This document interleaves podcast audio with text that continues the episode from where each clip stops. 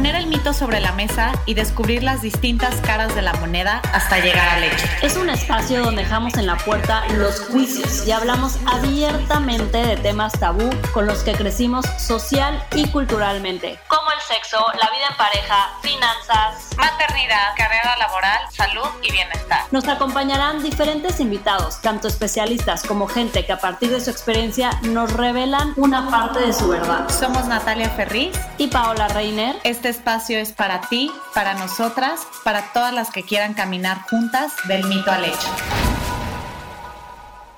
Hola, hola a todas, bienvenidas a nuestro primer episodio de este 2021. Estamos muy emocionadas porque es un episodio especial que vamos a estar Pau y yo hablando sobre todos estos mitos que conllevan un comienzo de año, ¿no? O sea, creo que todas nos podemos identificar con esto, este, sobre esta parte de transicionar, la oportunidad que tenemos de, de, de cambiar de pensamiento, de tener nuevos objetivos, nuevas metas, pero platicamos platicando Paola y yo, hablábamos mucho de por qué se nos ha metido en la cabeza que es necesario como esta parte de esperarnos al lunes para comenzar un hábito alimenticio, esperarnos al siguiente lunes o comienzo de mes para hacer una nueva rutina de ejercicio, este, esperarnos a un nuevo año para cumplir metas personales o laborales, ¿no? Como que platicando las dos era como, ¿por qué?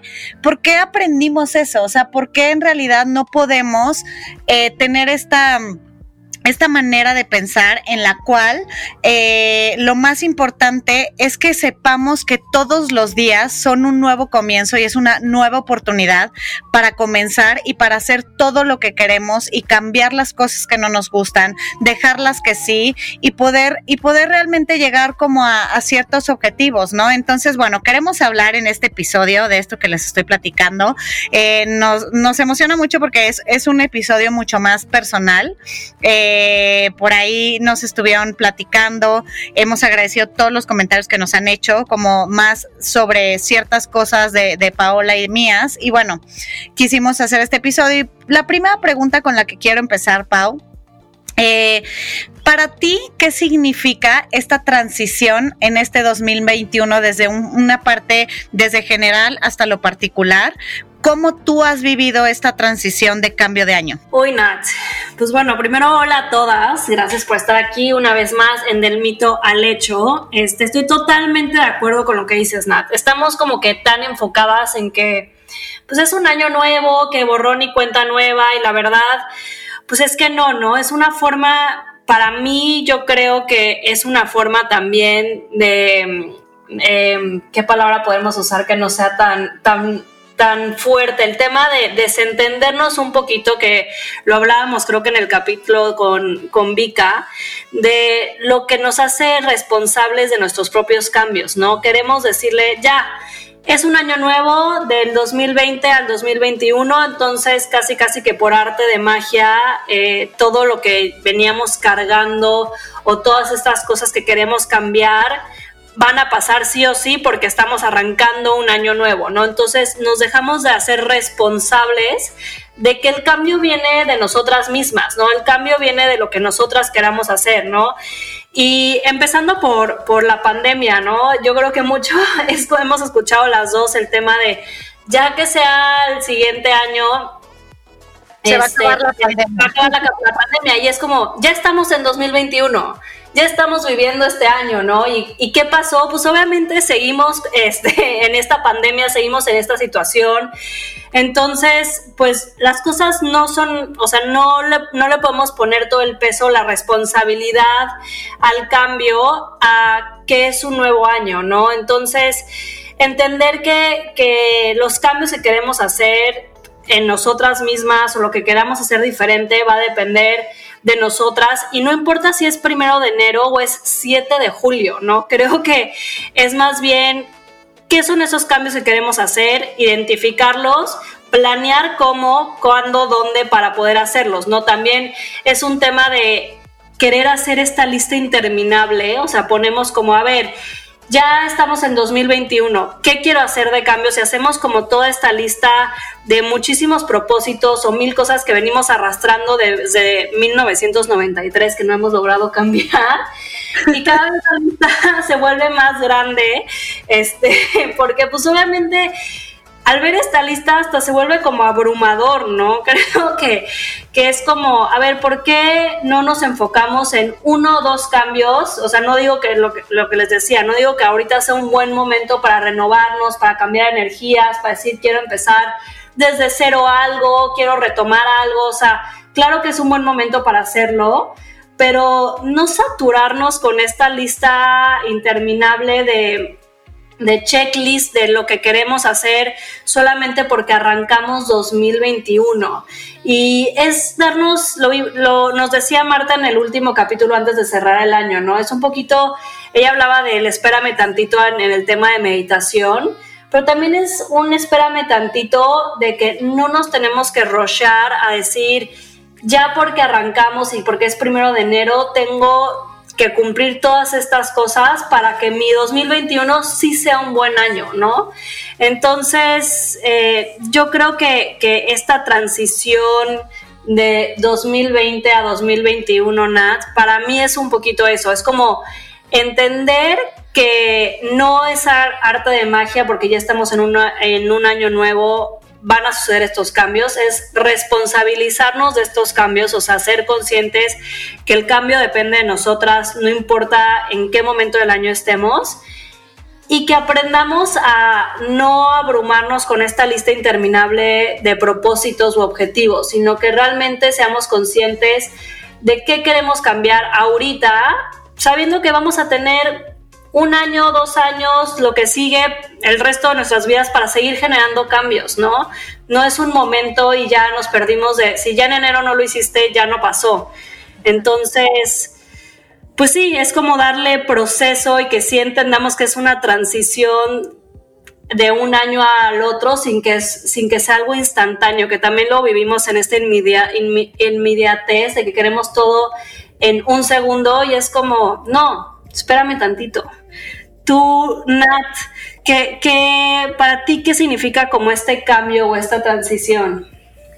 Híjole, pues sí, ahorita mientras hablabas y pensaba, decía, pues sí creo y creo que lo compartes conmigo y yo creo que muchas de las que nos escuchan también, o sea, es una oportunidad de volvernos como más conscientes y energéticamente, ¿no? O sea, no sé si te pasó, pero como cambiar y decir, después de un 2020 tan difícil, sí lo veo como esta oportunidad de, de, transición y de cambiar la energía. Creo que por ahí también, por ejemplo, platicando en uno de nuestros episodios con, con esta Vika, también hablaba de este tema como energético, ¿no? Y de limpiar y de, y de que sea como una, una oportunidad para pero verdaderamente yo creo que el año pasado, el 2020, nos dejó súper claro que todos los planes que creíamos o teníamos o muchas de las cosas que, que, teníamos como muy eh, arraigados en, en, nosotros, pues nada de eso sucede así nada más porque hiciste un propósito o tenías un objetivo o le chambeaste un chingo, ¿no? O tenías ya incluso los planes familiares en cuanto a viajes y demás ya pagados. O sea, como que todo eso se fue al carajo, ¿no? Y entonces creo que eso nos dejó para este, justo para esta transición, esa, esa como humildad de decir, lejos de hacerme tantas cosas, tantos propósitos, tantos objetivos, ¿no? Es enfocarme en el hoy, ¿no? Y yo creo que yo eso es lo que estoy viviendo con esta transición, de poder mucho más enfocarme en el hoy, en el cómo mejorar mi hoy, mucho más que cómo visualizar mi futuro, pues, o sea, como que esa es la parte que, que creo que de esa manera estoy viviendo como, como, como esa, esa transición. Y también eh, creo que, no sé si te ha pasado a ti, Pau, pero eh, yo creo que yo sí era de esas personas que no me esperaba hacer grandes cambios de la noche a la mañana, ¿no?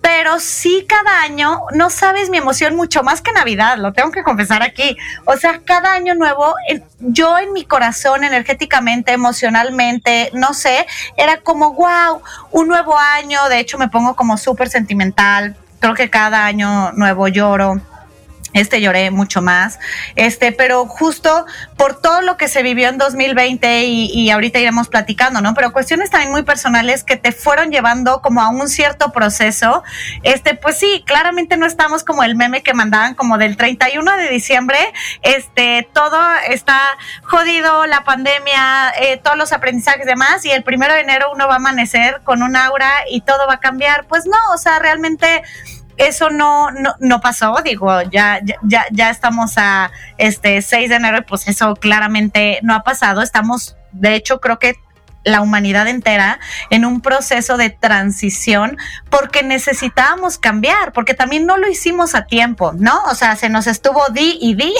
este, y hay muchísimas cosas que en realidad no cambiamos. Deja, o sea, evidentemente si cambiamos desde, y lo platicábamos con, en el episodio pasado con Marta, ¿no? Desde lo más profundo en nuestro autoconocimiento, nuestro contexto va a cambiar, pero adivina qué. O sea, justo el 2020 nos vomitó en la cara, como no hay esa conciencia de ser empáticos, de este, empezar por nosotros mismos, de hacer cambios que empiecen desde un granito y se vayan a un proceso mucho más profundo, pues entonces adivina qué, o sea, pasó lo que pasó, ¿no? Este, y de todas maneras creo que no aprendimos lo suficiente, ojalá que sí lo hayamos aprendido unos más que otros, pero no, o sea, e, es, algo que yo creo que se nos vomitó en la cara, por decir, sé que es una palabra no tan no tan bonita.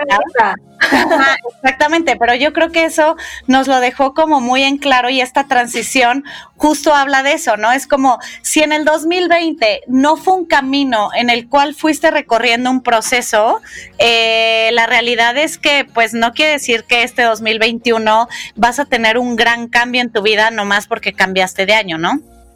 Sí, no, totalmente.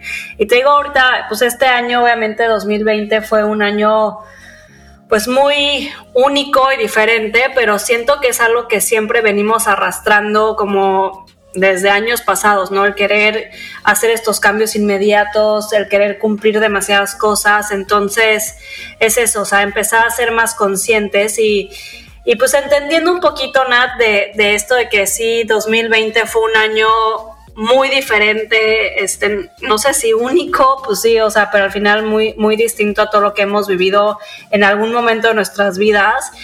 Y entendiendo que este cambio de pensamiento del tema de que es un proceso y que es una transición, tú, ¿qué quisieras empezar a hacer este 2021? O que a lo mejor ya lo empezaste a hacer desde ya, 6 de enero, este, desde el 1 de enero, pero ¿qué, qué dices?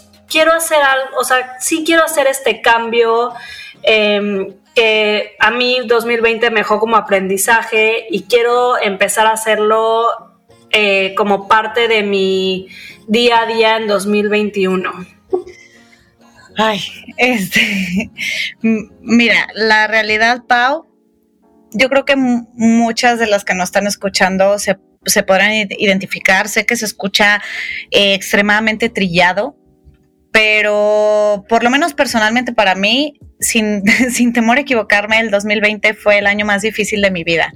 Y realmente sí, o sea, ahora el reto que, que, que, que, tengo es que si de eso no aprendí nada, entonces estoy muy jodida, ¿no? Entonces, como que no lo quiero tomar como una presión que tengo, pero, pero sí me cayeron como muchos veintes en la cara eh, siempre he intentado trabajar en mí y lo que tú quieras, pero después de un 2020, digo, lo puedo compartir aquí, el 18 de enero del año pasado, este, a ocho semanas de una pandemia, eh, se murió mi mamá. En menos de 16 horas, digo, tenía una enfermedad ya de hígado muy fuerte, pero em, se murió y, yo tuve que, bueno, más bien estoy intentando lidiar con su ausencia. Eh, y mientras vivía eso, cae una pandemia que al igual que todas, bueno, que todos y que todas no, no sabes ni cómo digerir ni qué hacer. De repente me acuerdo que era como abril y yo me entró un pánico decir como el mundo ya se fue a la fregada, la salud ya se fue a la fregada, el trabajo ya se fue a la fregada, o sea, ¿qué va a pasar? Y era como esta parte de incertidumbre y de inseguridad y de temor, ¿no? Y lidiar con esas emociones pues es verdaderamente difícil más si, si nunca de esa manera lo había sentido en medio a lo mejor de un luto y luego también te lo platiqué, ¿no? O sea, de un, de un tema legal que para mí fue como muy difícil eh, de sobrellevar. Eh, muy, muy, muy complicado, este, laboral, legal, etcétera. Este, y entonces, pues mira, o sea, la realidad es que yo creo que este 2021 hay, creo que me pongo menos objetivos o menos metas, pero más profundas. O sea, la primera o la que se me viene como a la mente y, creo que siempre he sido alguien que se sorprende de la vida, que agradece cada cosita que va teniendo, pero este año todavía lo quiero poner más en práctica y lo puse en práctica desde finales del 2020, es el agradecimiento. O sea, como que siempre damos las cosas por hecho, ¿no? El pan que comemos, el techo que tenemos, este, el trabajo que, que, que, que, se, que también pues tenemos la oportunidad, eh, incluso nuestra familia, los amigos, el amor, el cariño incondicional, pero pues te das cuenta que eso no es... O sea, no, no lo podemos dar por un lado ni por hecho y dos, no podemos ser tan egoístas como para no agradecerlo eh, diariamente, ¿no? Empecé a hacer desde finales del, del año pasado una práctica de journal de, de agradecimiento.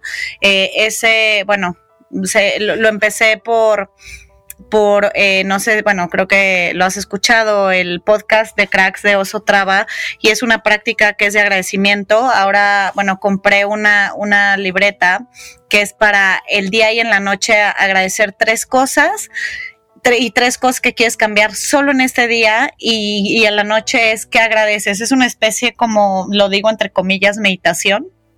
Eh, pero también damos por hecho creo que la mayoría de las cosas que teníamos el año pasado, que en realidad pues no podemos dar por hecho ni la salud, ni de que mañana vamos a ver a un ser querido y siempre digo, si algo aprendí del 2020 es no dejes para mañana lo que puedes hacer hoy o lo que puedes cambiar hoy o lo que puedes agradecer hoy o, o a quien puedes llamarle hoy, ¿no? Este, creo que me quedo con la, la práctica del agradecimiento y también lo tengo que, decir, es algo que estoy poniendo muy en práctica este año y empecé también el pasado por el recorrido tan difícil que fue para todos, es rodearte de gente que te deja cosas más chidas, o sea, como gente positiva, este, buenas de alma, buenas de corazón, que son empáticas, de repente es muy cansado, si de por sí el mundo ya tiene suficiente carga de negatividad, no sé si te pasó a ti, Pau, y ahorita me irás, pero... Eh, me di cuenta que cargaba con con muchas situaciones o personas que no solamente era queja, sino era demasiado negativismo, este, eh, que a lo mejor solo intentaban sacar un provecho, este, y, y, me di cuenta que no quería eso en mi vida. Y me acordé que mi abuela, que falleció ya hace, no sé, 15 años, este, que era de mis personas más cercanas, me decía, cuando estés más grande, mijita, te vas a dar cuenta que los amigos los vas a contar con una mano. Y yo decía, ¿cómo, abuela? O sea, si yo tengo 40, o sea, no me alcanzan ni los dedos de los pies, o sea, no hay manera. Y, y hoy ya a lo mejor que ya me llegó esa edad en la que ya, ya, estoy más grande, pues me doy cuenta que sí, por, no solo porque la gente necesariamente sea mala, ¿eh? O sea, es más que nada por identificación o porque tiene otros intereses, otros valores distintos a los tuyos. Y yo creo que yo sí estoy aplicando el limpiar eh, mis amistades, a quien le, a quien le otorgo mi tiempo, mi mente, mi corazón y mucho más que decir ahorita diferente a otros años de 14 cosas, eh, creo que me quedo con la parte de agradecimiento, de limpiar con qué me alimenta o quiénes me alimentan y eh, el tercero que me ha costado mucho más trabajo y ese lo tengo súper consciente, aún no lo, no lo, te lo tengo que decir, Pau, no, no tengo todavía esa sabiduría de aplicarlo, es fluir. O sea, mm, eh, pensé que era una persona súper práctica, que fluía, que pues le intentaba armar lo de menos de pedo posible, este, eh, que, que, pues sí, que, que, era como mucho más este, fácil de llevar y, y el 2020 sí me lo dejó en la cara que me volví como súper aprensiva, no sé si porque ya era mamá, me dieron miedo muchísimas cosas y también se murió mi mamá y, y estuve leyendo cosas que cuando se muere tu mamá, se va un, un pilar como un cimiento súper importante de tu vida y siento que yo me quedé como en la cuerda floja y todo eso que pensaba yo de mí, de que era mucho más fácil de sobrellevar las situaciones, me di cuenta que no, o sea, y que era completamente lo contrario. Entonces, la tercera cosa que te, bueno, me gustaría compartirte y compartirles es que aprender a fluir, esa eh, las primeras dos creo que, o sea, ya estoy tomando cartas en el asunto y lo estoy haciendo, ¿no? Día a día.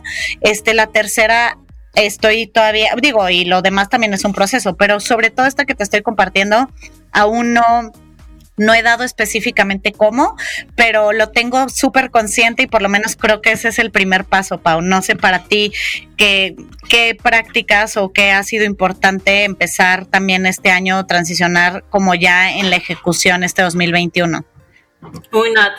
Todas las que dices, la verdad, eh, creo que son muy, muy importantes y si no las hemos empezado a hacer, tenemos que empezar a hacerlas. De lo del diario de gratitud, justo yo cuando arrancó la pandemia, o sea, como marzo, ya no me acuerdo qué fechas, igual escuché un live de Visila Bococo, que también ya estuvo aquí de invitada en el Mito al Hecho, y justamente hablaba de ese tema del, del diario que ahora que lo pienso, ya no lo estoy haciendo todos los días. Y antes sí lo hacía todos los días y creo que es fundamental. O sea, en ese diario, que, o sea, puede ser cualquier libreta, era justamente esta parte de poner cinco cosas por las que agradeces, ¿no? Y tenías que poner también em, eh, como cinco cosas, cinco o tres, o sea, dependiendo del día, de cosas que querías cumplir en ese día, o sea, idealmente era que escribas en ese diario en la mañana como lo primero que haces en la mañana, y literal podían ser cosas como hablar con Natalia, eh, cumplir mi dieta o hacer una hora de ejercicio o cosas que sí o sí sabes que tenían que pasar ese día.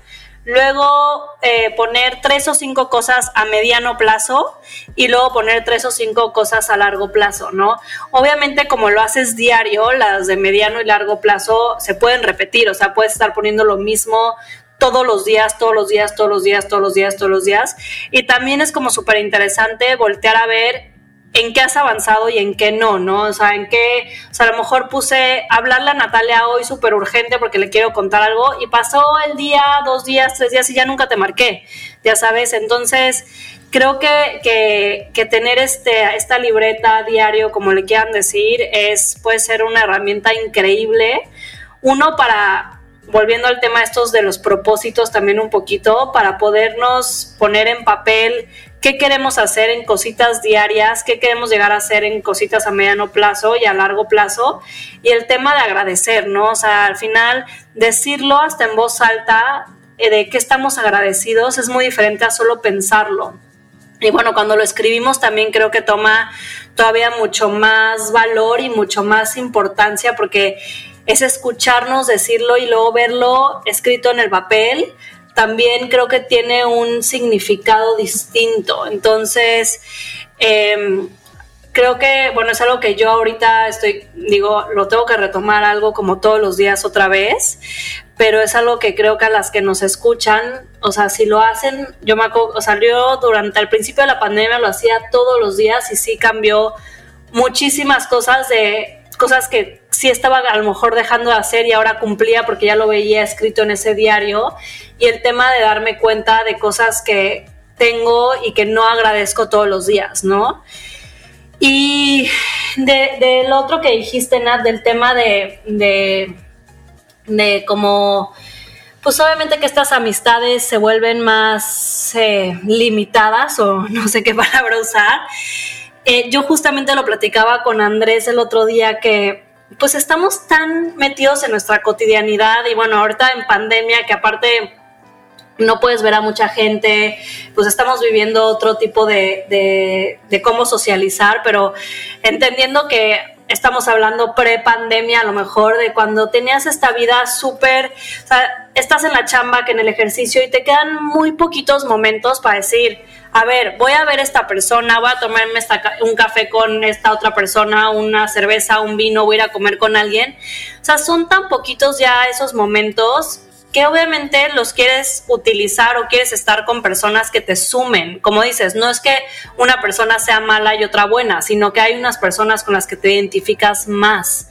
Entonces, en nuestra vida tan ajetreada de todo lo que tenemos que hacer, como escoger esos espacios de amistad, de convivencia, de quererla pasar bien, pues obviamente pues ya no vas a ir, o sea, yo creo que cuando estabas adolescente, pues ibas a las fiestas, ibas con quien sea, pues todo el tiempo estabas comiendo con muchísima gente, pero ahorita ya son tan pocos esos momentos que también aprendes como a valorarlos y a decir, mi tiempo lo quiero utilizar con alguien que resuene conmigo, que me identifico con ellos y que ese rato, uno, no voy a tener que estar usando una máscara y diciendo cosas que ni siquiera creo o que no o sea, que no van conmigo. O sea, creo que al final también ya buscas esas personas con las que puedes ser tú, ¿no? Que puedes ser como el verdadero tú en todo momento y esa comodidad de estar intercambiando una conversación o estar viendo algo en conjunto. Entonces,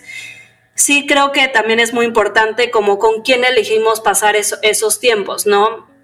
Y yo con lo, lo, que me quedo de, de 2020 pues para mí sí fue que a lo mejor resuena un poquito con lo tuyo de aprender a soltar, Nat, pero digo, aprender a fluir, porque lo que para mí me queda es esta parte de aprender a soltar. Me quedo mucho con que tú planeas tu vida, o sea, tienes como todo esta, este calendario de lo que quieres hacer, cómo lo quieres hacer, pero al final, ¡pum!, la vida pasa y la vida tiene sus propios planes y la vida tiene sus propios objetivos y no nos queda más que aprender a soltar y a literal aprender a adaptarnos, este, y entender que, la vida pues es cíclica, ¿no? O sea, al final estamos viviendo siempre diferentes momentos, ¿no? Lo platicaba con unas amigas de que hasta con, en tu relación, ¿no? A veces estás teniendo como una rachita pésima con tu güey, así que te peleas por absolutamente todo, o sea, dices, no mames, o sea, really, o sea, no lo puedo creer, me estoy peleando por esto, que es una estupidez, y estás en esta rachita de pelea, pelea, pelea, pues no dura para siempre. Y lo mismo, luego estás en una rachita súper, súper buena, casi que de luna de miel con, con tu güey, y dices, no, ya estoy en una rachita súper buena, pero tampoco puede durar para siempre, ¿no? Entonces, yo, yo en esta parte, o sea, justo me acaba de pasar hace poquito que con Andrés llevaba una racha súper buena, así de que justo le decía a mis amigas de que no manches, llevo una racha de que un boost en mi relación cañón, estoy súper contenta y pues me, hasta me decía, no lo digas en voz alta porque lo vas a, salar, ¿no? Y pum, o sea, luego, luego como dos, días después un peleón gigante, yo como, ¿cómo? Nuestra rachita.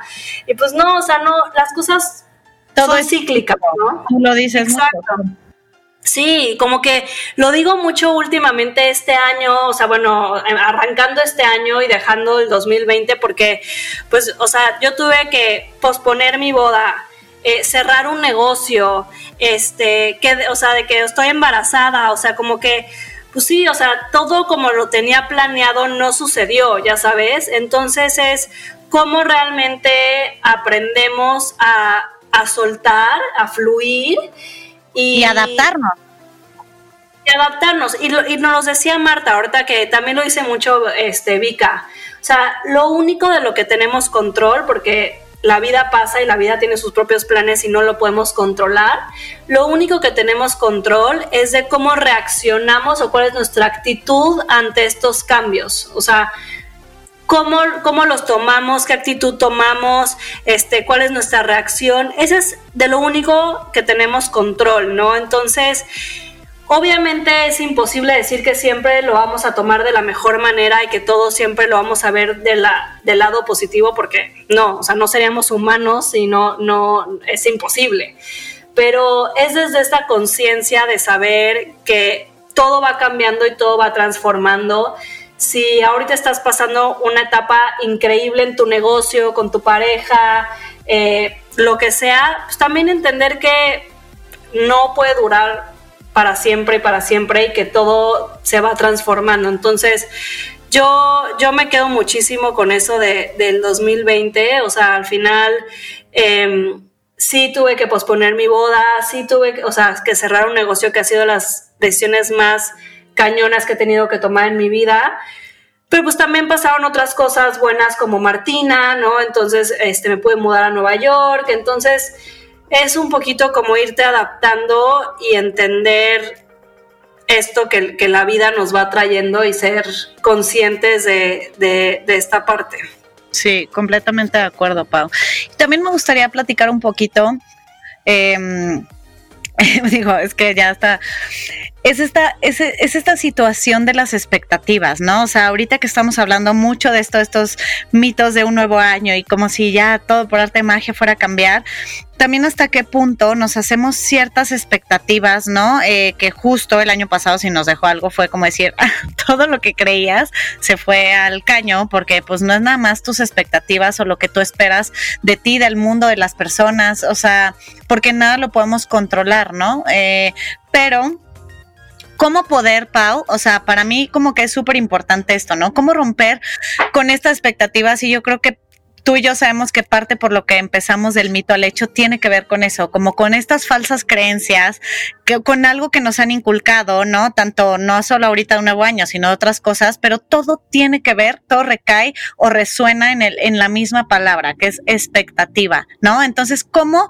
realmente en un cambio de ciclo, en un proceso de todo un año, cómo ir rompiendo con esas expectativas de lo que creemos, de lo que pensamos, de nuestro sentir, un poco también eh, como de, nuestro pensar, eh, de, de nuestro contexto, ¿no? ¿Qué crees que es lo más difícil para cambiar ese pensamiento?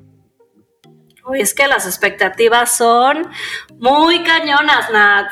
Y bueno, creo que las mujeres sobre todo luego somos como tan duras con nosotras mismas, lo hemos o sea, lo hemos platicado en varios episodios como esta parte de querer ser tan perfectas y nos ponemos esta carga máxima en la espalda, volvemos a lo mismo de el cambio de un año, ¿no? De no, pues ya pasó 2020 y estamos en 2021, tengo que hacer todo tan perfecto para que sí 2021 sea un gran año y es como, ¿por qué? ¿Por qué estamos como presionándonos tanto? ¿Por qué estamos poniéndonos esas expectativas tan cañonas?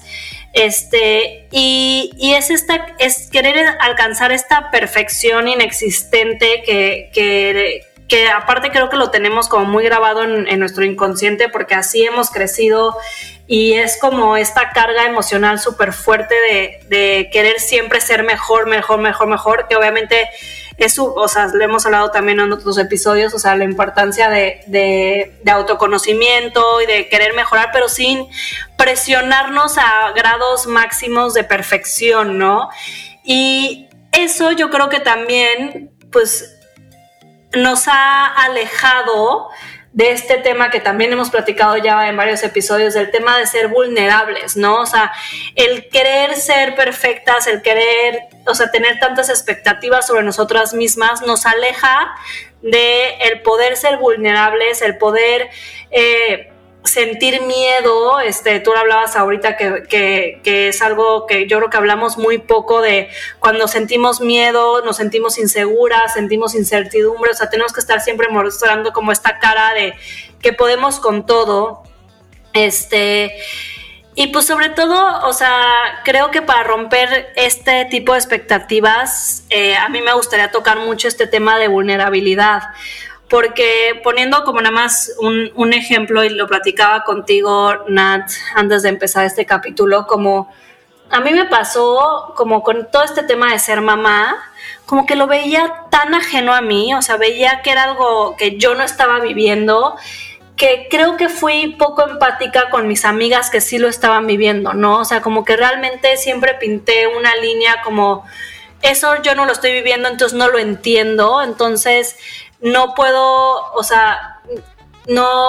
no puedo entender lo que ellas están viviendo y también, o sea, más bien aquí hablo también del tema de, cómo somos empáticas, pero ahorita que, que, yo lo estoy viviendo digo, wow, o sea, sí está cañón y, es, o sea, un mundo de cosas y ahorita todavía ni siquiera nace Martina, ¿no? Todo, desde todo el tema del embarazo, la preparación para ser mamá, digo que sí, o sea, alzo la mano y digo, al final, a lo mejor no, no me puse en esta posición con algunas amigas de entender por lo que ellas estaban pasando. Y puede pasar con cualquier tema, ¿no? Puede ser con el tema de ser mamás, a lo mejor a unas les pasa con el tema laboral, que como no trabajan, entonces realmente también en ese tema lo ponen como una barrera y no escuchan. Entonces creo que es, es una parte súper importante el poder mostrarnos vulnerables con nuestra comunidad de amistades, de mujeres que forman nuestra comunidad y de cómo aunque no sean cosas que estamos viviendo nosotras, podamos mostrar esta empatía, ¿no? Que creo que a veces, como a ti no te toca, lo ves ajeno y lo ves lejano a ti y realmente no puedes corresponder en eso. Creo que, es algo que debemos empezar a hacer todas y todos. El, el hecho de siempre ponernos como en esta posición, pues de de desenmascararnos y poder ser nosotras mismas y saber que la otra persona va a responder de la misma manera. No sé, Nat, tú, tú cómo, cómo lo has vivido o qué para ti sería como esta parte de romper expectativas. Creo que mucho se resume a lo que comentas, Pau. Eh, también creo que si no tuviéramos esas expectativas, porque una cosa son metas y objetivos y otra cosa es visualizarnos en una realidad inexistente sin saber que el presente está aquí y ahora, ¿no? Y eso nos causa una frustración enorme. Creo que eh, hoy lo pienso y me encantaría pensar o por lo menos sentir o por lo menos inspirar o contagiar o que, o que hiciéramos un ejercicio en donde tuviéramos menos expectativas, hiciéramos y agradeciéramos más, ¿no? Donde juzgáramos menos y empatizáramos más. Porque, ¿verdad? Si no aprendimos nada de lo del año pasado, donde estuvimos todos en una misma situación, y ojo, a cada quien nos pegó diferente. O sea, hubo obviamente primero pérdidas de seres queridos por una, por una pandemia negocios, este, gente que se quedó sin trabajo, ¿no? Y entonces cada quien vivió lutos de formas distintas. Y si no aprendimos nada de eso, pues obviamente eh, me parece muy difícil también hablar sobre, pues, cómo realmente romper con expectativas de vida, ¿no? Este, creo más bien que, que se ha confundido muchísimo esta parte de tener objetivos, visualizaciones positivas, metas claras, saber el rumbo que quieres de tu vida profesional, personal, etcétera.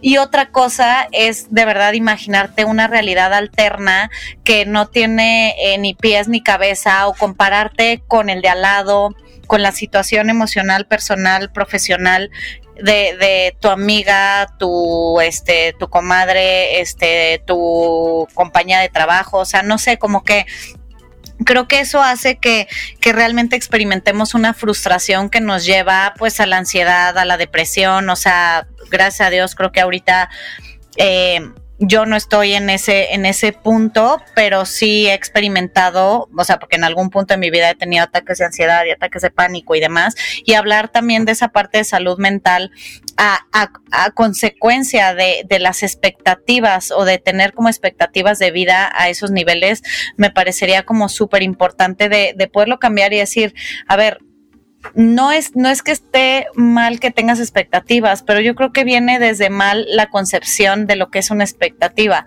Mejor hay que intentar ver desde nuestro contexto cómo mejorar o cómo, eh, sí, darle como un giro a, nuestra vida con pequeños cambios sin que pensemos en que, no sé, en que algo este milagroso debe de pasar de un día a otro, este que tengo que lograr algo, pues no tenemos que nada, solamente tenemos que vivir y disfrutar porque la vida pues es solamente una, ¿no? Entonces digo, es muy fácil decirlo en teoría, yo lo tengo claro en, en la teoría, obviamente como todas, en la práctica, pues no es tan fácil, ¿no? Este me lo recuerdo diariamente, pero creo que me quedaría un poquito como con eso, ¿no? De intentarlas romper, pero desde un lado de lo que realmente significa el presente, el hoy, desde, desde la realidad, desde realmente poder analizar el contexto en el que estamos, en el que vivimos, en el que nos desenvolvemos.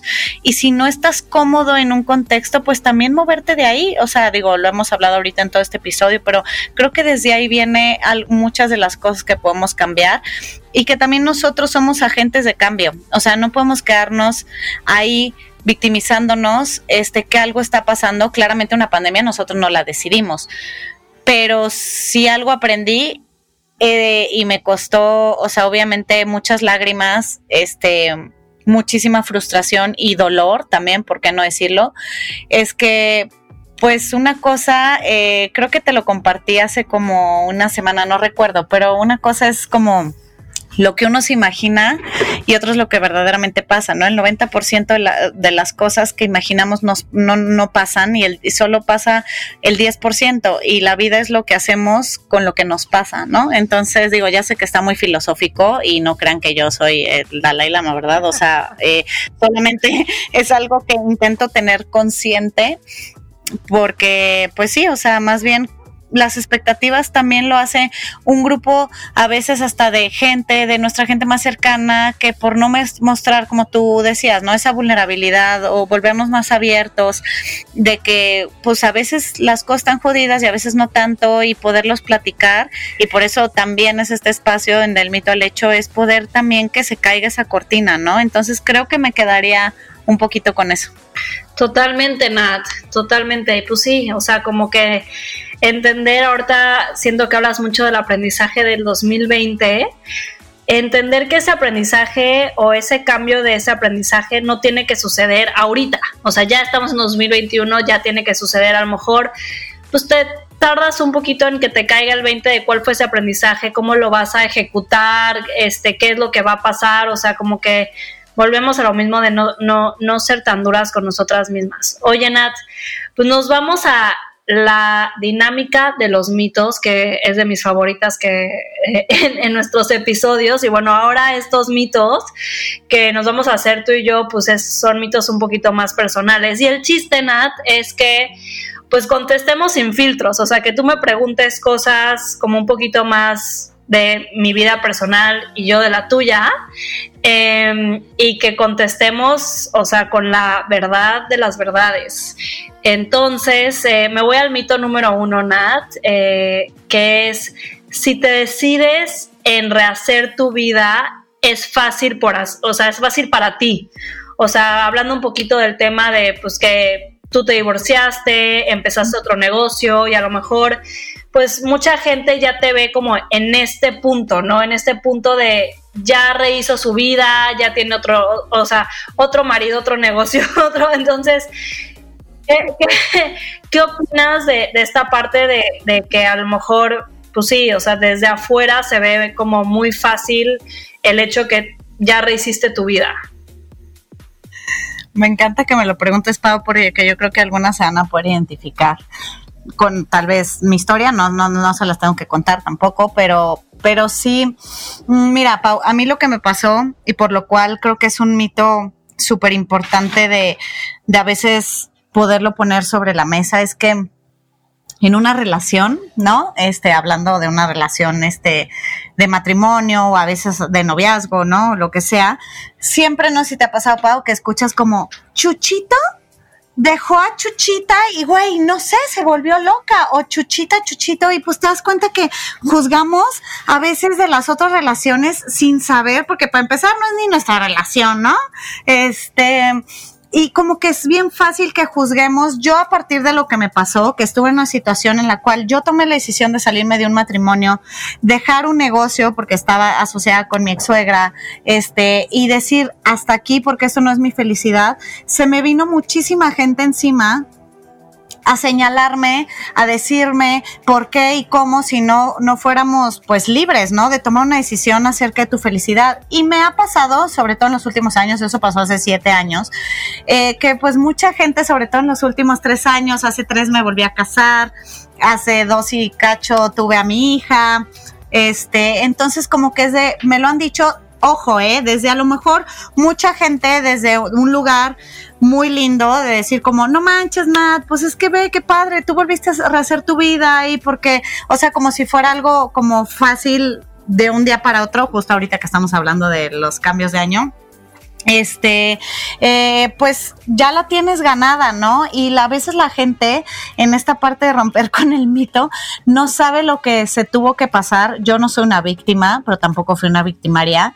Este, pero sí creo que fui alguien que tuvo que tomar decisiones acerca de su felicidad. Entonces la gente a veces cuando pasa el tiempo piensa que fue algo fácil y no, o sea, yo creo que lo que le invito a la gente es que tome decisiones, decisiones que, que vean por su felicidad y que nunca es demasiado tarde y que nunca te quedes en un lugar donde no está tu felicidad. Entonces, claro, lo tienes que trabajar, te va a doler, a mí fue un proceso que me dolió mucho, sobre todo para tomar la decisión, para tener los huevos, agarrármelos y volver a empezar, este, tanto una parte personal como laboral. Y sí, hoy al tiempo digo, después de siete años, sí, lo, lo hice, pero no quiere decir que fue un proceso fácil, ¿no? Este, entonces creo que es importante.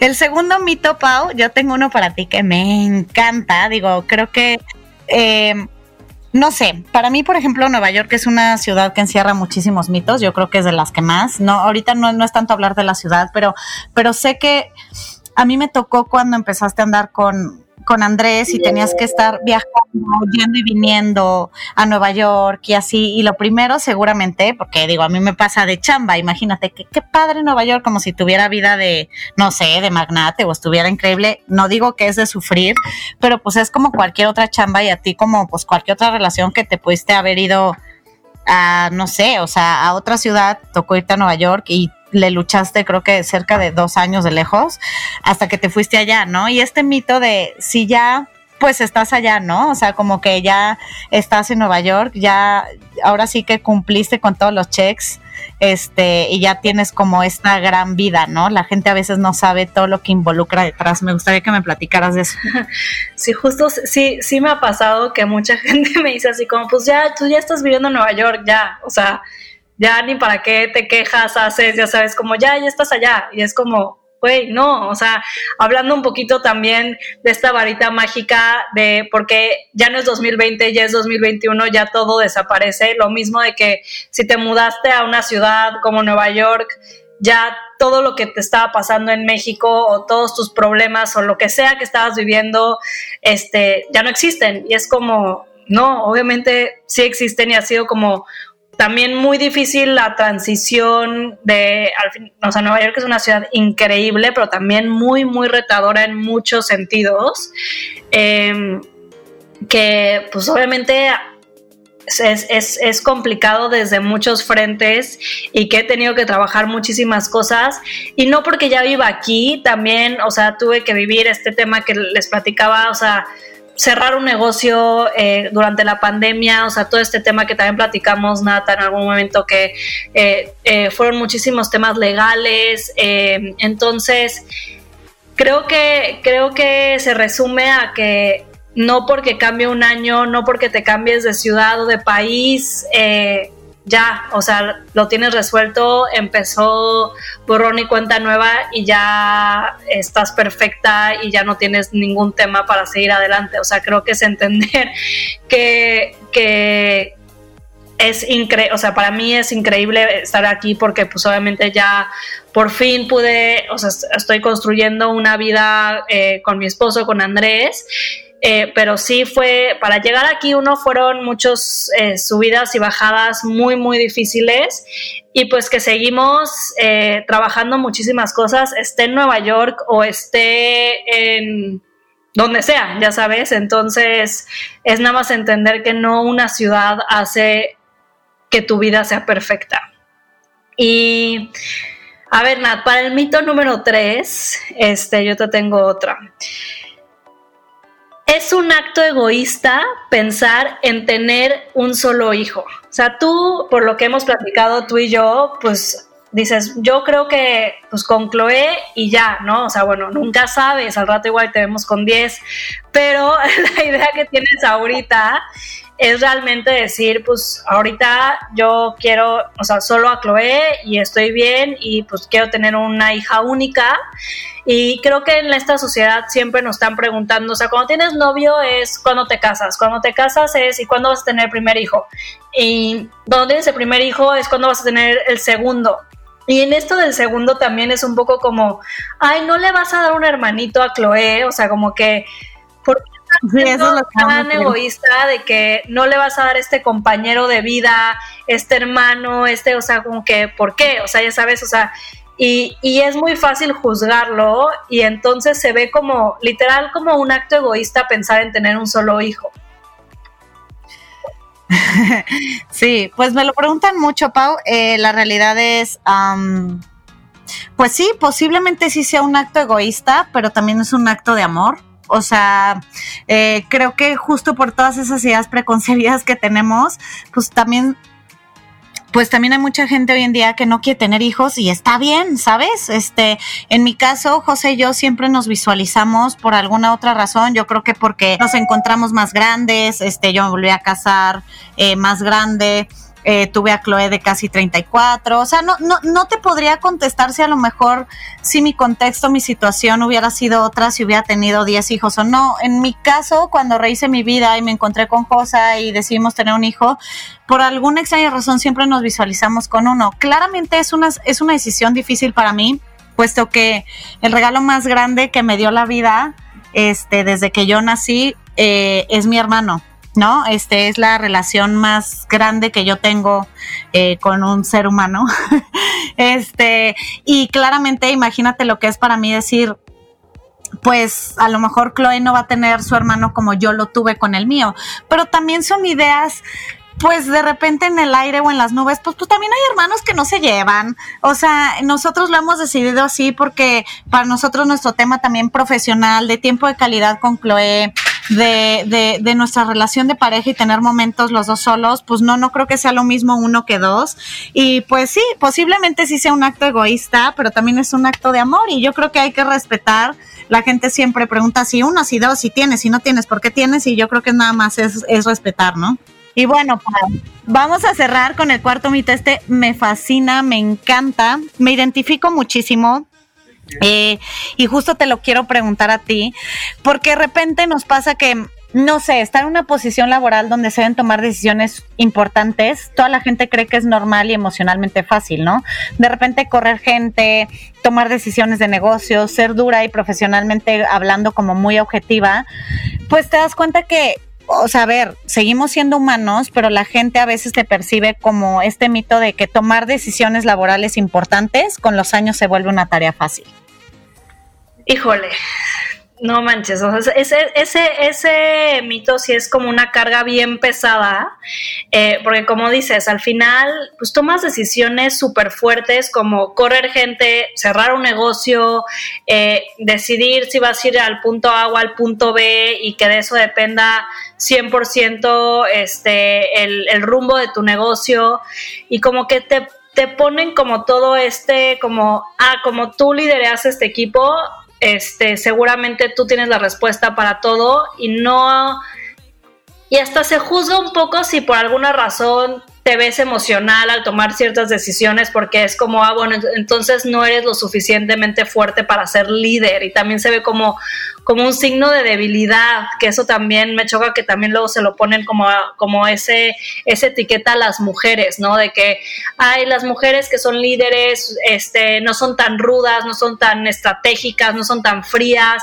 Y es como, claro que lo podemos ser, pero pues no significa que para llegar a esa decisión fría, estratégica y dura, no pasamos por un proceso emocional, ¿no? Y eso no te hace mejor líder o peor líder, que creo que también hay que dejar de juzgarnos entre nosotras y eso también hombres y mujeres en general, como el tema de si pasaste por un proceso fuertísimo emocional para poder despedir a una persona, no te hace una peor líder porque no pudiste ser fría y nada más pensar en el negocio. Al final, pues estás tomando la acción de hacerlo eh, porque pues entiendes el, lo que necesita el negocio, pero eso no te exenta a sentir culpabilidad, sentirte emocional, sentirte responsable de, que acabas de, despedir a una persona, ¿no? Y lo peor, yo creo que justamente eh, por, por todos estos tabús que hay alrededor de esto, también son decisiones que tomamos muy solas, ¿no? Y volvemos a lo mismo, al no querer abrirnos, al no querer ser vulnerable, a no, a no poder decir que tenemos miedo, que sentimos incertidumbre o que simplemente no sabemos qué hacer, ¿no? A mí me pasó al principio de la pandemia que me preguntaban mucho, ¿y hacia dónde va el WWE? ¿Y qué van a hacer? ¿Y qué, cuál es la postura de WWE en esta pandemia? ¿Y van a transicionar a lo digital? ¿Qué es lo que están haciendo? ¿Qué cambios van a tener? Y era como, no mames, no sé, todavía no sé, o sea, ya sabes, es algo que quiero, quiero resolverlo todo, quiero saber todo y pues es imposible, ¿no? Y, saber que, que, las personas que tienen un negocio, liderean un equipo, pues son humanos también y no los hace menos eh, o mejores o, peores líderes. Eh, si, si sienten este tema emocional o si pasan por estos procesos para tomar una decisión. Entonces, volvemos a lo mismo, Nat, no hay que juzgarnos, este, más bien aprendamos a ser empáticos y, abrir estos canales de comunicación para también aprender y no estar solas en este tipo de, decisiones, o sea, y generar esta empatía y, y, saber que pues no pasa nada si sientes miedo o te sientes fatal por haber despedido a alguien, ya sabes, o por haber cerrado tu negocio, o sea, es parte de y no te vas a clavar en eso y no te va, no vas a vivir tu vida desde este sentimiento, pero no está mal sentirlo, no te hace menos chingón o menos chingona, ¿no? Pues sí, completamente, completamente de acuerdo, Pau. Pues nos quedamos con todo eso. Eh, les queremos, obviamente, decir que este 2021 pues hagamos todo lo que esté de nuestra parte, que rompamos con muchísimos de estos mitos y que nos sigan acompañando del mito al hecho, que para nosotros ha sido un camino increíble estos meses, que, que estén con nosotras, este, y que sigamos, y que sigamos ahí en la batalla, ¿no? ¿Qué opinas, Pau? 100% y pues no nos queda más que agradecerles que arranquemos este año con todo 2021, que muchas gracias por seguir siendo parte de nuestra comunidad del mito al hecho y sigamos desmitificando y hablando de estos mitos que es muy importante para todas. Nos vemos el siguiente miércoles en Del mito al hecho.